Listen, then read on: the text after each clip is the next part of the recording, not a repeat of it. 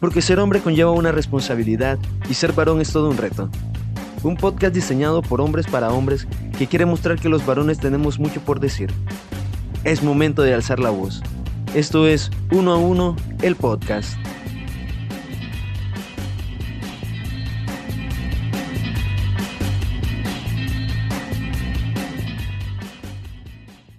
Amigos, hermanos, caballeros, colegas, compadres, bienvenidos nuevamente a Viernes de Varones. Esto es Uno a Uno el podcast. Les saluda Edwin Vargas, su host. Bienvenidas a todas las damas que nos acompañan siempre también, que nos escuchan. Un gusto poder compartir con ustedes. Damas, caballeros, bienvenidos. Hoy quizá ya lo habrán visto en nuestras redes. Si no lo hacen, síganos en arroba uno a uno guion bajo podcast en Instagram. Si acaso no lo vieron, a los que ya lo vieron ya lo saben, hoy vamos a hablar de un tema muy, muy, muy importante para nosotros.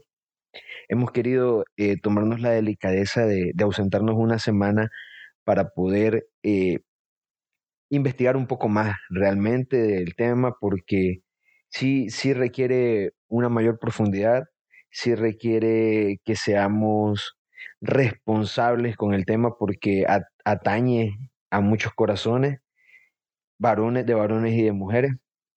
Hoy vamos a hablar del hombre y el aborto, la crisis casi oculta. Y le pusimos casi oculta esta crisis que descubrimos que existe realmente, porque no se habla mucho de ella. Realmente no se habla lo suficiente eh, de, nuestra, de nuestro involucramiento como varones en el tema del aborto, tanto a favor o en contra o entre medios, si lo quieren poner con sus grises, si es, si es que acaso existieran grises en un tema tan profundo como este. Eh, sin embargo, es importante que lo hablemos, es importante que tomemos cartas en el asunto y que nosotros como varones, incluso muchos dentro de su proceso de sanación, lo conozco de primera mano, este servidor lo conoce de primera mano, lo conozco también por acompañar a otros varones que han sufrido secuelas producto del aborto, que existen, existen muchas cosas que se ocultan detrás del silencio de la sociedad y de los varones en el tema del involucramiento de los varones en el aborto. Así que hoy vamos a hablar de este tema. espero que te quedes, espero que, que sea enriquecedor para tu corazón, para tu mente, para tu alma, que sea eh, ante todo eh, eh, formativo, informativo, de crecimiento, de profundización y sobre todo, sobre todo, más allá de todo, de liberación y de sanación, si eres un varón o si eres una dama que ha tenido un acercamiento con esta experiencia del aborto. Va. De recomendarles antes de comenzar que si tienen una experiencia relacionada con el aborto, busquen ayuda en su círculo íntimo, e, este, con personas de confianza, busquen en su sistema de apoyo. Un sacerdote si eres creyente, un pastor si eres alguien evangélico, evangélica, eh, ayuda psicológica y emocional nunca está de más para este tema. No podía empezar a hablar de este tema sin dar estas, estas este preludio, sin hacer este preludio, porque es muy importante, es un tema muy, muy delicado que muchas veces se presta más para el debate que para la introspección y para el acompañamiento de las personas que han atravesado una situación tan dura como lo es un aborto. La terapeuta Bertina Morales del Instituto de Rehabilitación de la Mujer y la Familia en México explica que los hombres reaccionen de manera distinta como lo hacen las mujeres frente al aborto, lo cual es algo de esperar, lógicamente. Mientras algunos se oponen de manera violenta, otros que también se oponen no toman medidas para impedirlo. También en otros casos, el varón finge ser neutral, dejando su decisión a su compañera. Hay hombres que presionan a la mujer para abortar pero los hay también que solo se enteran del aborto cuando éste ya está consumado. Fíjense bien, qué bien lo expone Bertina Morales. Porque la sociedad en su mayoría, yo lo preguntaba esta semana, lo preguntaba a través de la, página del podcast en Instagram y también de manera directa a, a las personas que, que conozco con más confianza, que tengo más confianza de comunicarme eh, por medio de WhatsApp. En mi estado de WhatsApp lo publiqué, alguien por ahí me escribió, eh, tanto por Instagram, por, por WhatsApp, las opiniones eran muy polarizadas. Eh, los varones generalmente decían, sí, hay derecho, debe haber un derecho, aunque sea de hablar en el momento. y, y hubo quien dijo, no, el hombre no debería de tener derecho de opinar sobre el tema, pero es que ocurren tantas situaciones entre medio que es muy difícil cubrirlo todo como un negro o un blanco. Y no es que existan grises en este tema. Para mí es muy difícil hablar de grises en este tema cuando hay la vida de una persona en el vientre de la mamá. Sin embargo, centrándonos en el caso de cómo los varones experimentan su relación con el aborto, hay muchas posiciones, ya lo decía la terapeuta. Eh, ella recogía la, la, historia de un tipo al que llamó Sergio, un hombre que apoyó a la mujer a la que había dejado embarazada para que se sometiera a un aborto. Sin embargo, tras el aborto, este hombre afirma lo siguiente, perdí la autoestima, la confianza en mí, ya no quería hacer nada. Fue un infierno. ¿Por qué una persona que favoreció el aborto, la muerte de su hijo en el vientre de su madre, por voluntad propia, como lo hizo con su libre albedrío, después se siente tan mal en referencia a este tema? A lo mejor a alguno de ustedes el caso de Sergio les parece una tontería, porque dirá, ah, está llorando sobre la leche derramada, no sabe reconocer su error, ahora se está victimizando, etc. Eh, quizás a alguno de ustedes les puede parecer así, a otros que conocemos de primera mano situaciones similares, nos va a parecer este, algo muy probable, algo realmente eh, creo yo que es la reacción más humana que puede haber en este caso. Ya lo explicaremos más adelante. Eh, pero puede ser incluso peor. Eh, la reacción, no solamente sentirse en un, infierno y, vivir para contarlo. Hay muchos que se sienten tan mal que entran en depresión y mueren por su propia mano o por por accidentes causados por actividades relacionadas al síndrome posaborto, que vamos a, ahondar más adelante. A esto me refiero consumo de alcohol y a drogas excesivo y que de pronto murieron en un accidente de tránsito, etcétera, o simplemente una sobredosis o se suicidaron por la depresión. Muchas cosas pueden pasar. Sobre todo para cuando los varones se encierran en su cueva y no salen en busca de ayuda como lo habíamos venido platicando en los episodios anteriores. Va. Pero Edwin, ¿existe el, síndrome posaborto? Sí, sí existe. Eh, de hecho, estas, estas consecuencias que, que, se viven posaborto han hecho que los profesionales trabajen en, trabajen en el conjunto de síntomas eh, como un trastorno adaptativo.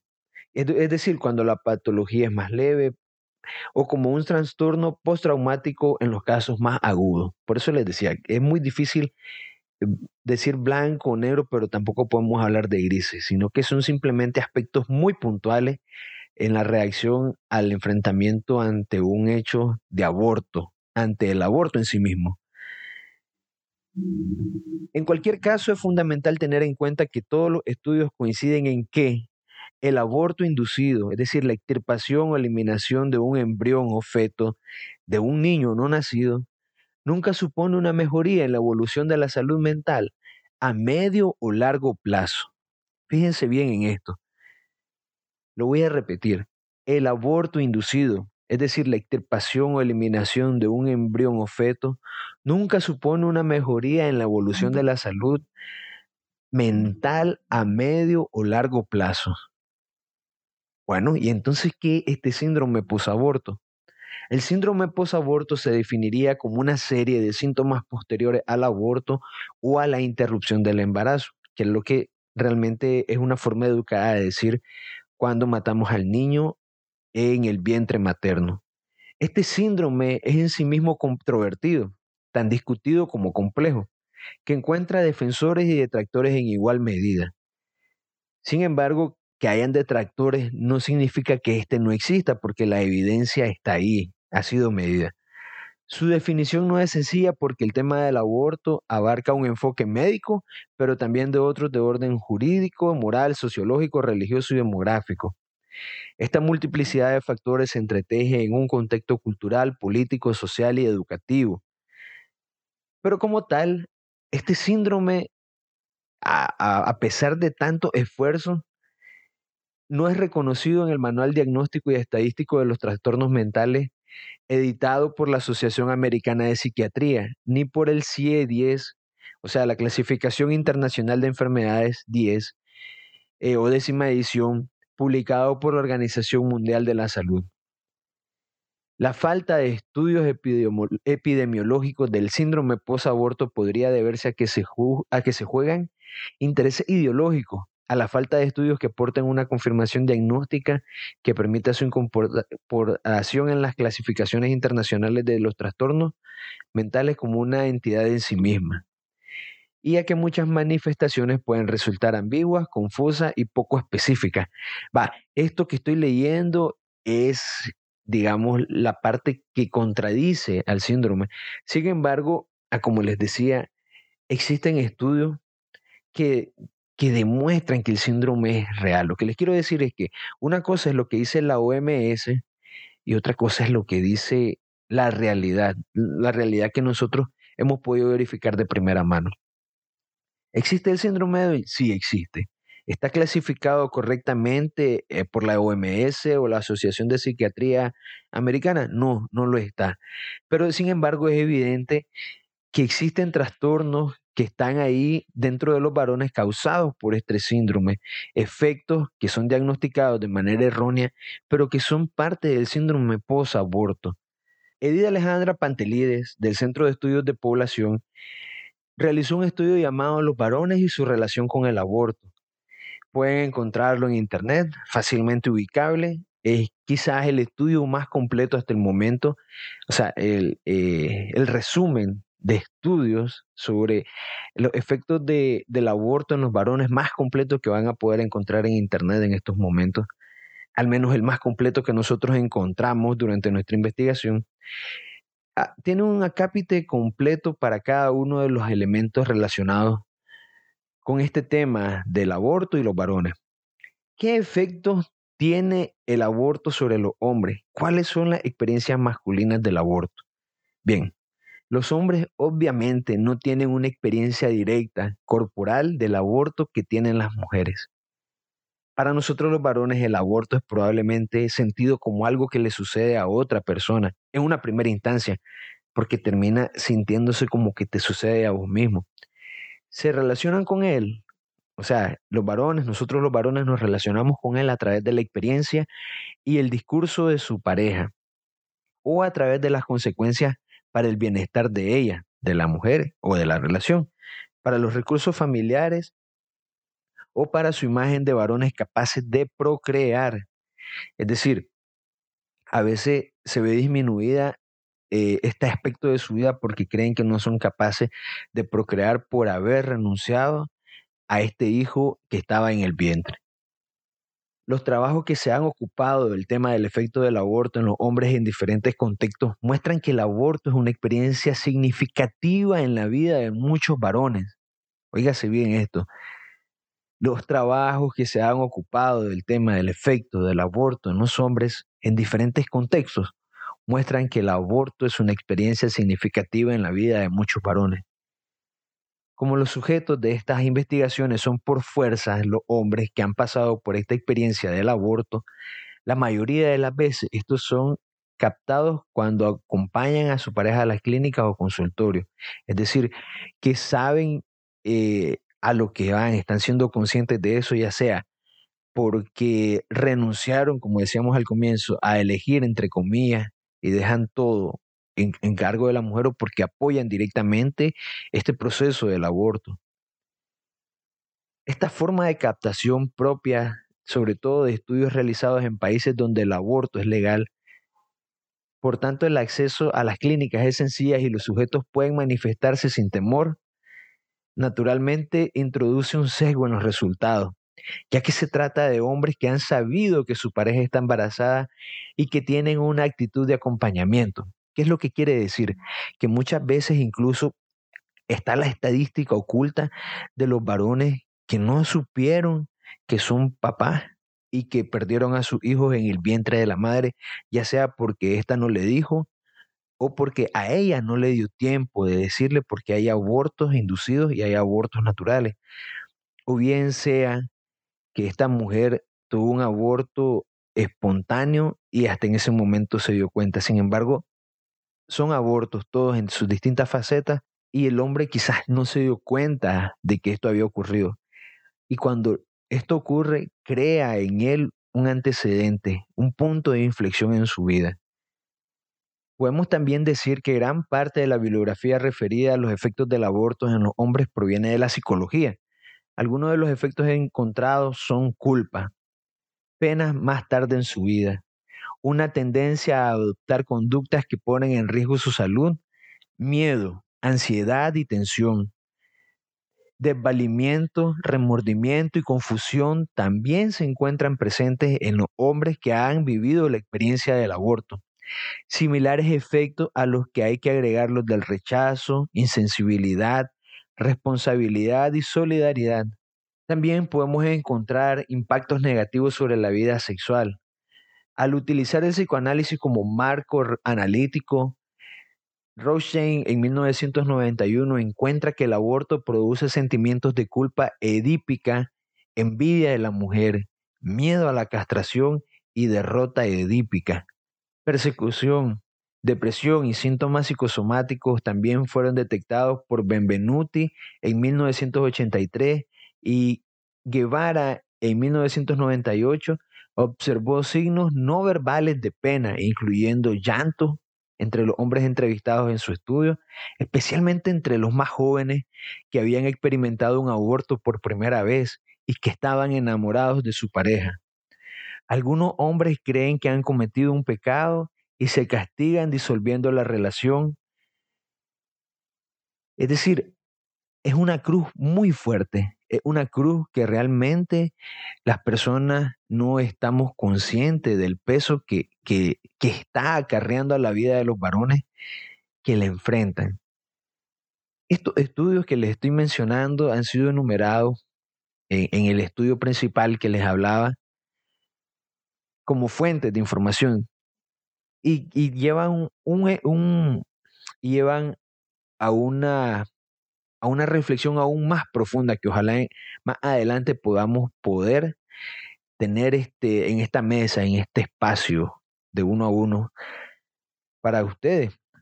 Y para nosotros también es muy fuerte saber que existen estudios clínicos que demuestran ampliamente que el, el aborto tiene un efecto negativo en la vida de los varones a partir de que se consuma.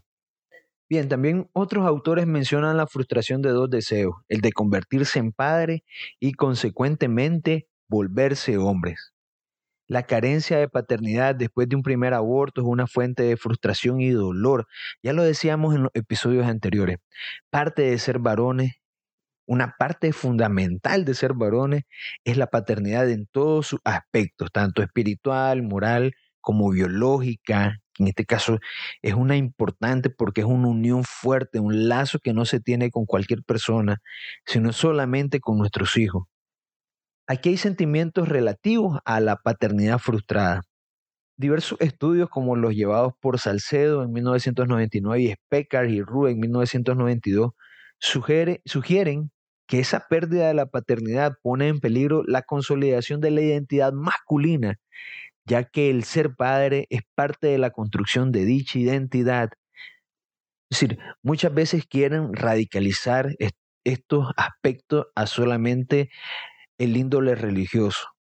Y me lo han dicho a mí en mi cara muchas veces. Sin embargo, no es cierto. Está claro que parte de la psiquis del hombre, parte de la psicología del hombre, es ser padre. Y al enfrentarse a esta situación de aborto, tienen una herida muy profunda. Los varones llevan dentro de sí una herida muy, pero muy profunda. Salcedo en 1999 también encuentra el miedo de negarse a un hijo que está engendrando y no poder procrearlo después. Es decir, existe un miedo a no saber qué hacer cuando nazca el hijo. Es decir, parte de lo que lleva a un hombre o parte de lo que el hombre discierne luego de haber hecho un aborto es que a lo mejor no era capaz de ser padre. Sin embargo, esto muchas veces se trata más de una justificación escondida de, dentro de un miedo para decir o validar que el aborto estuvo bien, aún a sabiendas de que no lo está. Finalmente, Gordon y, Kilpatrick en 1977, a partir de una investigación con hombres que se identificaban como lastimados por la experiencia del aborto, sugieren que dicha experiencia fue complicada porque muchos no expresaron su sentimiento a sus parejas, ya que pensaban que debían ser una fuente de apoyo para ellas. Vean, qué equivocado para nosotros los varones el no poder alzar la voz en ese momento o el no hacerlo del todo cuando tenemos la oportunidad. Hay un sentimiento de una frustración porque pudimos haber haber hecho mejor las cosas, a pesar de que queríamos haberla hecho bien en ese momento, como estos varones que creen que por dejar que la mujer haga sola las cosas, y esto no es machismo, sino que es una invitación y, y es una afirmación a decir que nosotros debemos actuar y mantenernos activamente dentro de esta toma de decisión porque también somos parte de haber engendrado a este ser que está en el vientre de esa mujer y ante todo velar por su vida, porque no solamente está la mujer o solamente está el hombre, está también la vida en el vientre. Y cuando se encuentran estos sentimientos de frustración, porque creyeron haberlo hecho bien, pero luego se dan cuenta de que no, que los resultados no son como ellos esperaban dentro de sí mismos, existe este, este sufrimiento silencioso, esta experiencia en la que se sienten lastimadas, lastimados los hombres por el aborto. Una revisión reciente de estudios sobre el impacto del aborto en los varones, eh, llevado a cabo por Coyle en 2007, identifica 28 investigaciones sobre el tema entre 1975 y 2004, pero después del 2000 se vuelven muy escasas. Quería resaltar este hecho también porque después del año 2000, con la entrada del siglo XXI, del llamado siglo del modernismo, ha ido un aumento cada año y cada año más el número de abortos y cada vez menos se toma en cuenta la palabra o, la situación de los hombres en relación a lo que puedan hacer frente al aborto.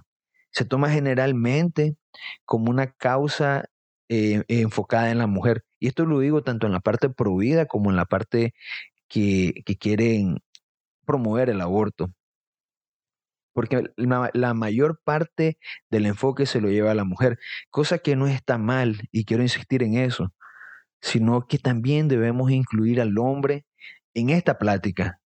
Y nosotros debemos como varones activamente enfrentar esta situación y llevar a cabo con la debida masculinidad, esa paternidad que está presente siempre dentro de nosotros, de la cual nosotros estamos llamados a ser dueños y señores de esa masculinidad que debe proteger a la familia.